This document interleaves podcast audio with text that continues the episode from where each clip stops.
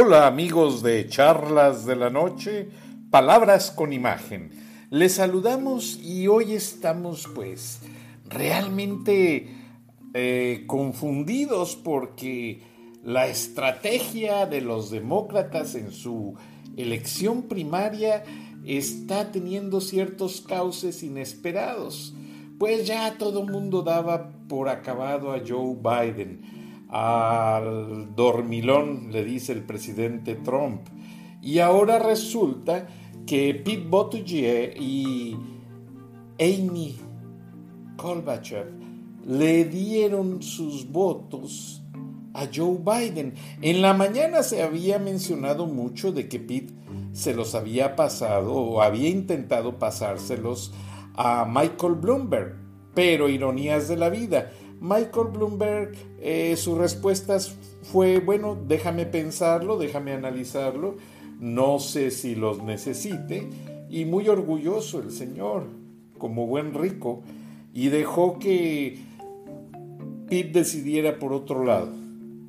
Entonces, lo que está pasando es que mañana, en el supermartes, o sea, ya en unas horas prácticamente, lo que sucederá es que en esos 14 estados que se espera que quizás la votación no sea tan nutrida por el problema del coronavirus.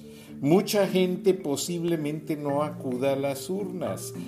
Es que están tratando de evitar ir a lugares muy concurridos, porque sí, en Estados Unidos hay mucha gente que viaja demasiado y hay gente que hace muchos negocios en Asia y pues especialmente en California, San Francisco han cerrado hasta el barrio chino.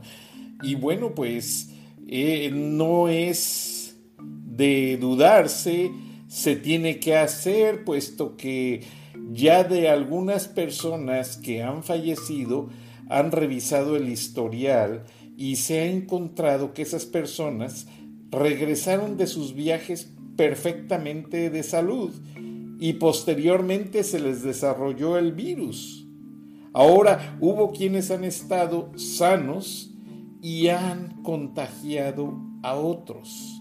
Entonces vamos a ver qué, pasa mañana con el electorado de los 14 estados que tienen pues en sus manos la selección del candidato demócrata que básicamente correrá contra Donald Trump. Ahora, fíjense algo bien importante. Quedarían básicamente tres candidatos ya de los fuertes. Joe Biden, Mike Bloomberg y Bernie Sanders resistiéndose.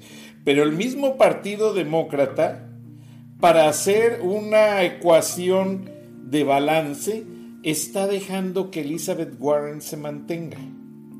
Una mujer. Sabemos que lamentablemente y miren que los demócratas dicen que el derecho de la mujer y que estamos en el año en que se le debe dar más oportunidades. Y son los mismos demócratas quienes las están bloqueando, tanto a Amy como a Elizabeth Warren. Realmente no tuvieron ningún futuro. También dicen que los candidatos hispanos y esto y lo otro, y quien fuera secretario de vivienda de Texas, que su hermano también es funcionario, tampoco hizo un gran papel, pero es que ellos no tenían realmente mucha trascendencia política, eh, no tenían un nombre y una figura política muy fuerte, ya compenetrada con todo el país, y eso es lo que sucedió. Pero Elizabeth Warren ha hecho su lucha, como decimos eh, en, los dichos populares. Ella ha luchado y ha pico de piedra o picando piedra, ha tratado de sostenerse y lo cual es muy respetable, porque la mujer es catedrática, sí, se le criticó mucho y hasta se le llamó Pocahontas como el nombre de un personaje de las películas de Disney, porque ella en una ocasión cuando fue a la universidad para obtener más fácil el crédito educativo, dijo que era de ascendencia nativa americana. Entonces, pues le funcionó, terminó su carrera y después resultó que alguien por ahí investigó la historia y la que menos tiene sangre de nativo americana es Elizabeth Warren. Pero Elizabeth Warren le ha dado muy fuerte la batalla en los debates a Mike Bloomberg. Ahora, aquí la idea era divide y vencerás. Beni vidi vici. Vine vi vencí. Y eso es lo que hizo Mike Bloomberg. Mike Bloomberg por eso no se, no se quiso desgastar desde el principio, cuando había muchos candidatos que no eran fuertes. Él estuvo estudiando los momentos de las etapas de, de esta campaña primaria, de estos debates, de todo el punto en que se llega al clímax político y se caen los que no pueden sostenerse y se quedan solo los que tienen dinero y los que tienen mucha estrategia política.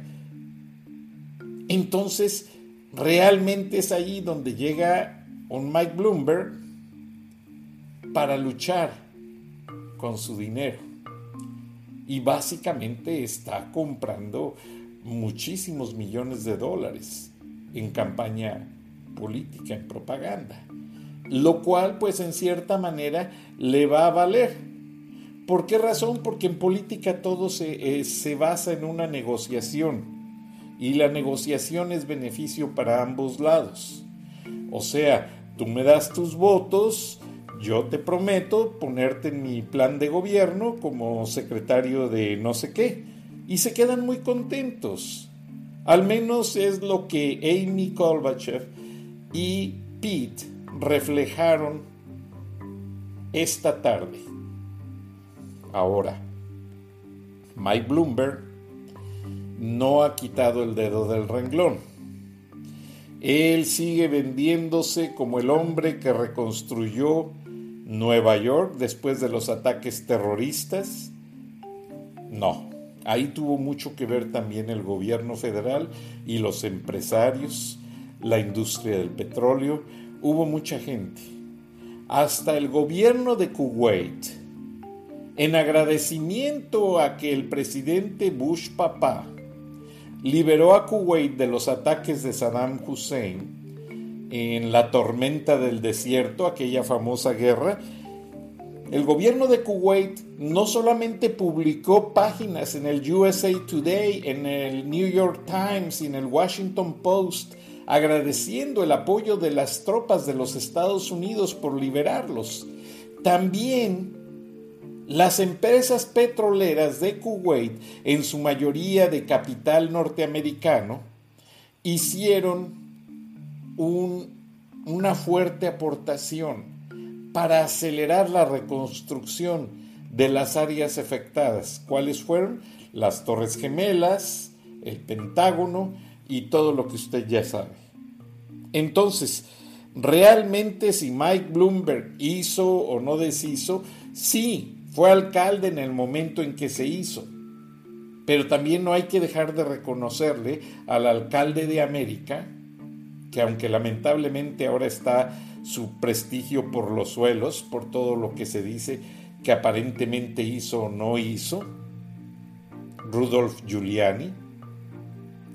Pero bueno, él tiene en su mente la satisfacción de haber salido horas después de que pasaron los atentados terroristas y dar la cara como funcionario al frente de la ciudad de Nueva York. Y días después, al día siguiente, llegó George W. Bush. Claro, al presidente lo metieron en un búnker por seguridad, porque ese es el protocolo ante un ataque terrorista. Pero tuvo su mérito. Rudolf Giuliani y nadie se lo va a quitar. Ahora que Bloomberg está tratando de agarrar todo ese mérito, pues sí tendrá en parte algo bueno que hizo, pero no todo lo hizo él. Muchas cosas las hizo el gobierno federal en combinación con empresas. Muchas cosas todavía las inició Giuliani antes de dejar el puesto. Y así fue relativamente como se fue integrando la reconstrucción de Nueva York después de septiembre 11. Ahora, todo mundo piensa que durante el tiempo, perdón, que estuvo Bloomberg, todo se reconstruyó. Sí, Bloomberg fue muy astuto. Entró como alcalde republicano, se religió y para la tercera ocasión, que era cuando ya se iban a entregar las obras reconstruidas, él ya no podía correr o participar como candidato republicano. Y él corrió como independiente. Perdón. Él corrió como candidato independiente. Y ahí fue donde aprovechó para mantener esa imagen de decir que él sí concluía los proyectos. Claro, pues sí, estuvo tres términos al frente de la ciudad de Nueva York Así cualquiera es como si religieran a un presidente, como ahora algunos pretenden quedarse en el poder. Entonces, bueno, tuvo su mérito, la supo hacer. Ahora Mike Bloomberg está vendiendo muy bien esa imagen. Ya fue a, mandó a su agencia de publicidad al Paso, Texas, a grabar un, un comercial en el Walmart donde fue la matanza el año pasado, fue también a Sandy Creek, bueno, esto ya estaba instrumentado, él ha sabido capitalizarlo, ha sabido con su dinero optimizar los sentimientos de los norteamericanos para ponerse como un líder un líder nacional que no ha sido un líder nacional. O sea, con todo respeto al Señor, con todo respeto a su biografía y a todo lo que ha hecho como empresa, ahora dice que va a vender Bloomberg Televisión. Por favor, no. Hablé con un amigo japonés que está muy involucrado con los negocios de Bloomberg y me dijo, no, no, Francisco, eh, eh, eso no se vende. O sea, es un negocio que empezó Mike Bloomberg junto con su agencia de research, de investigaciones, cuando no había sistemas de computación. Todo lo hacían a sistemas de cálculo avanzado. Y pues les dio mucho prestigio que los datos eran muy confiables. Entonces lo que Bloomberg va a hacer, pues es obviamente lo que hizo Trump. Traspasó los negocios a, que los administraran sus hijos. Pero ya los negocios son tan grandes, son corporaciones completas, con departamentos legales y contables ya muy bien definidos. Y pues no, no se arriesgan a cosas porque al final del día le llega un reporte al presidente Trump, como le va a llegar a Bloomberg si, si llegara a quedarse según él vende sus medios, y en el reporte estudia la situación actual y hace su toma de decisiones. Entonces, ¿qué está pasando en el medio político? La jugada demócrata está ayudando demasiado a reposicionar al Partido Republicano. Siguen fragmentados los demócratas. Mike Bloomberg es el único que tiene dinero, pero los está juntando haciéndolos que renuncien. Primero los hizo, en, los puso a todos en contra de Bernie Sanders. Luego, aquellos que no tenían dinero los ha ido haciendo renunciar uno por uno fácilmente. ¿Para qué? Para quedarse él con la candidatura. Y eso es básicamente la esencia de la estrategia Bloomberg.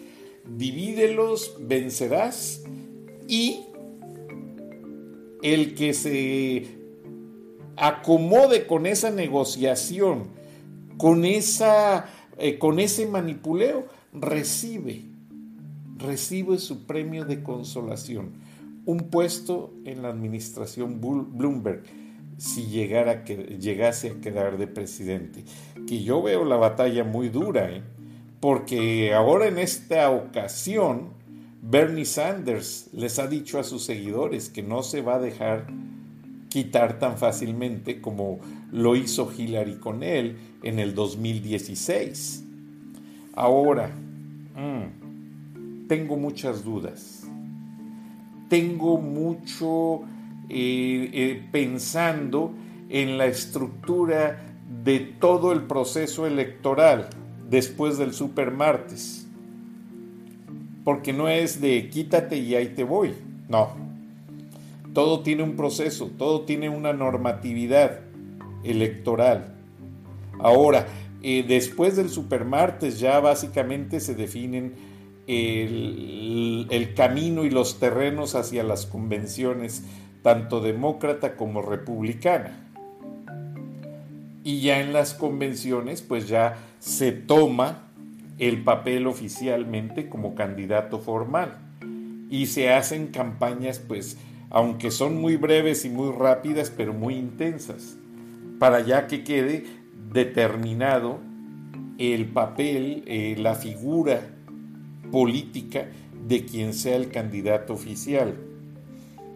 Y yo no creo, yo no creo a estas alturas que Bernie Sanders quede porque en unos días bastó que en el, en, en el debate demócrata mencionar a Fidel Castro y se lo comieron políticamente hablando. Ahora todo lo que está quedando, todo lo que se ve venir, apunta a que Mike Bloomberg va a tener el camino libre. Sí, Bernie Sanders va a ser una piedra en el zapato, el viejito no se va no se va a querer dejar. Pero los analistas ya tienen contempladas tres cosas. Una, la edad de Bernie Sanders principalmente que le dio un infarto el año pasado. Número dos, los antecedentes socialistas. Desde que tomó su luna de miel en Rusia, cuando Rusia era el rey del comunismo, a varias cosas que han venido sucediendo y no puedo resumir en esta media hora. Y la última es que Bernie Sanders tiene todo el antecedente de una negociación secreta que hizo con Hillary Clinton en el 2016. Entonces, el señor Bernie Sanders no tiene camino seguro. Ahora, aunque Mike Bloomberg, Elizabeth Warren lo acusó de haber sido acosador sexual, y luego él lo minimizó diciendo que había sido una simple broma y que no había procedido nada como un caso formal de acoso sexual. En su gobierno, yo sí recuerdo esa etapa, para acabar con la criminalidad, los pandilleros, la policía directamente bajo órdenes de Mike Bloomberg tomó órdenes del alcalde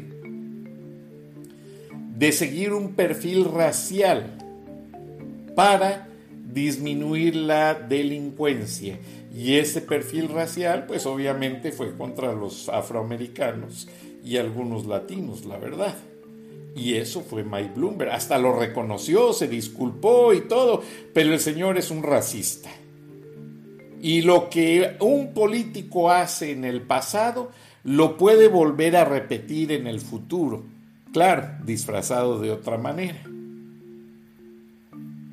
Pero yo no compro el hecho de que ahora Mike Bloomberg sea el candidato perfecto. Es una alternativa y el señor está haciendo su lucha y le doy su espacio en mis comentarios como se los doy a todos los demás y menciono lo bueno y lo malo de cada uno. Entonces, Mike Bloomberg realmente le faltan, le faltan experiencias que le den la credencial de experiencia de poder negociar a nivel nacional e internacional. Donald Trump tampoco las tenía. Pero el caso de Donald Trump de construir con su compañía hoteles en otros países del mundo, que después más bien lo quiso ocultar porque ya lo estaban acusando de que había comprometido sus negocios con la política Entonces, realmente, pues sí, sí le, sí le afectó un poco. Pero se han hecho realmente una serie de acusaciones mutuas entre republicanos y demócratas que muchas veces no tienen sentido y que solamente están debilitando la agenda nacional e internacional. O sea, en pocas palabras, lo que se debe de hacer no lo hacen ninguno de los dos partidos por estarse atacando políticamente con que me dijo y le dije y dicen que dijo y es que yo él es culpable y luego no es culpable y se gastan millones de dólares en investigaciones y nadie dice nada. Por esa situación yo pienso ahora que también esta cosa del coronavirus combinada con las elecciones, con tanto problema en la frontera, sur de los Estados Unidos y también combinado con una serie de cuestionamientos que han salido por allí en el sentido de que pues el presidente Donald Trump ha querido influir de manera ya intervencionista con otras figuras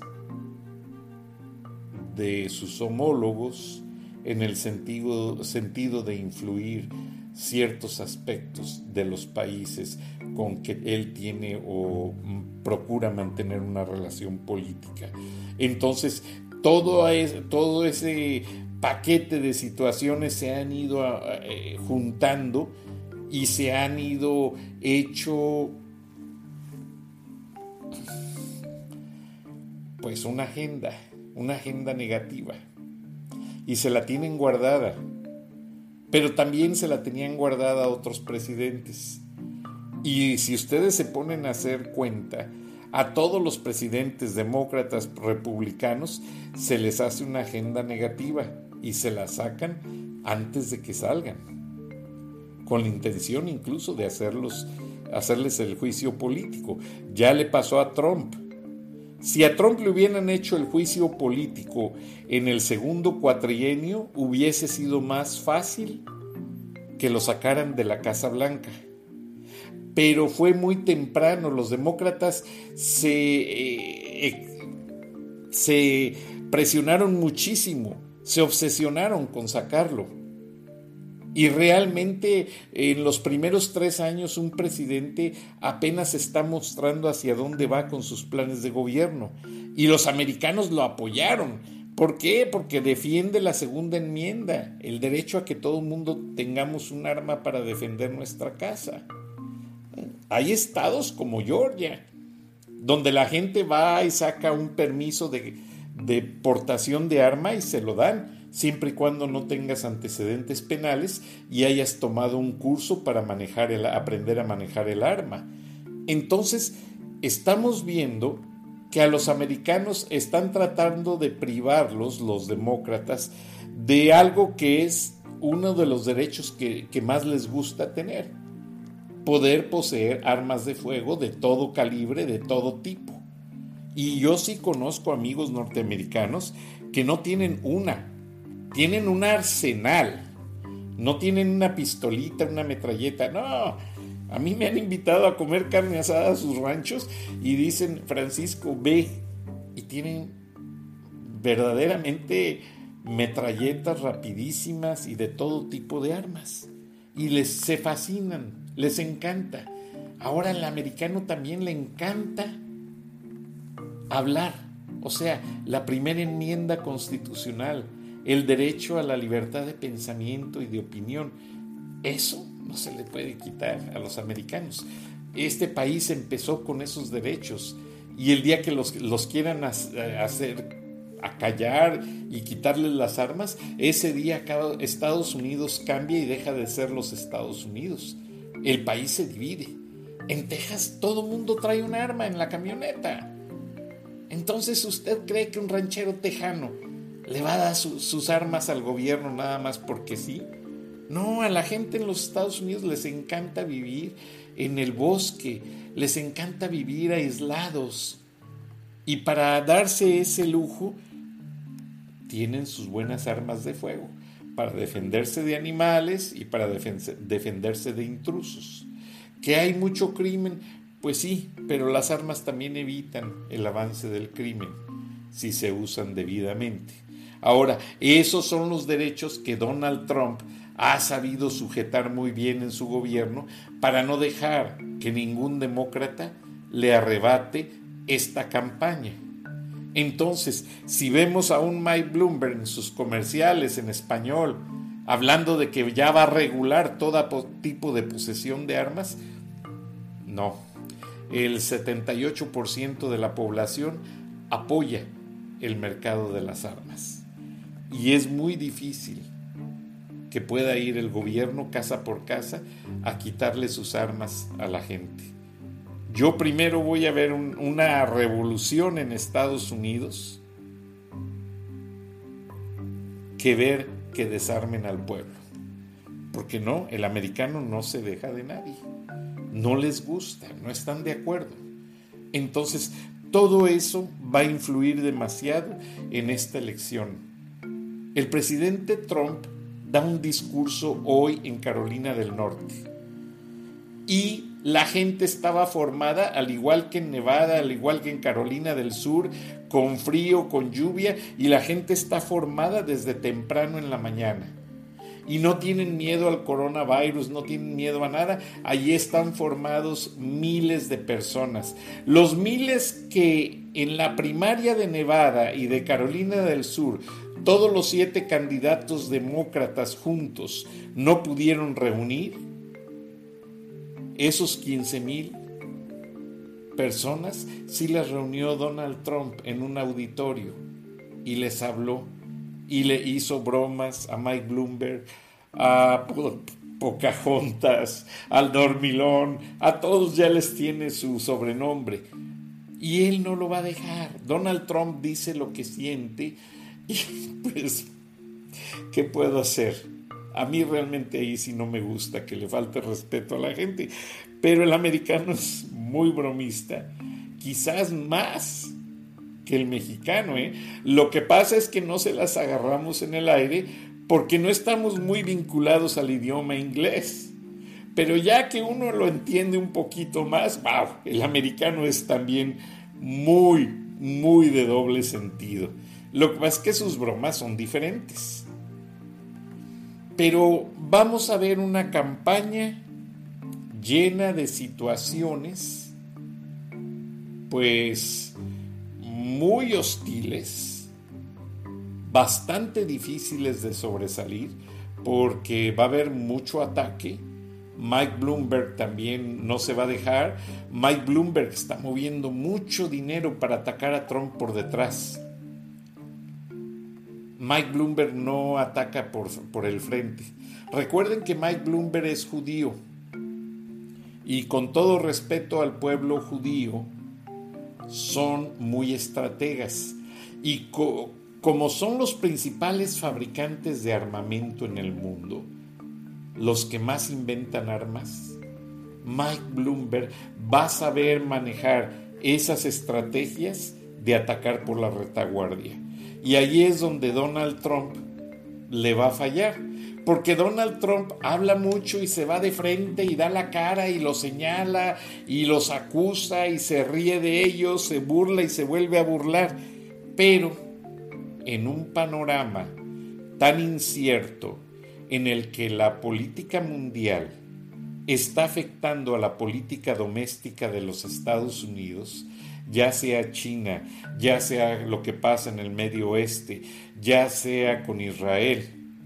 Ahora, Donald Trump le cumplió su sueño a Benjamin Netanyahu, el premier de Israel, en mover la embajada de los Estados Unidos. Pero eso también viene a ser una estrategia en la que Mike Bloomberg está ya metiendo la mano. Y Netanyahu también está en peligro de ya no reelegirse.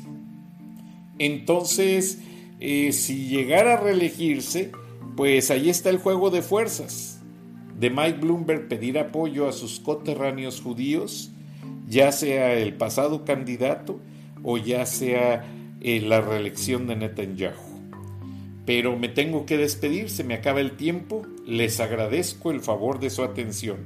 Buenas noches, buenos días y mañana tenemos edición especial de las primarias en los Estados Unidos. Gracias por sintonizar Charlas de la Noche.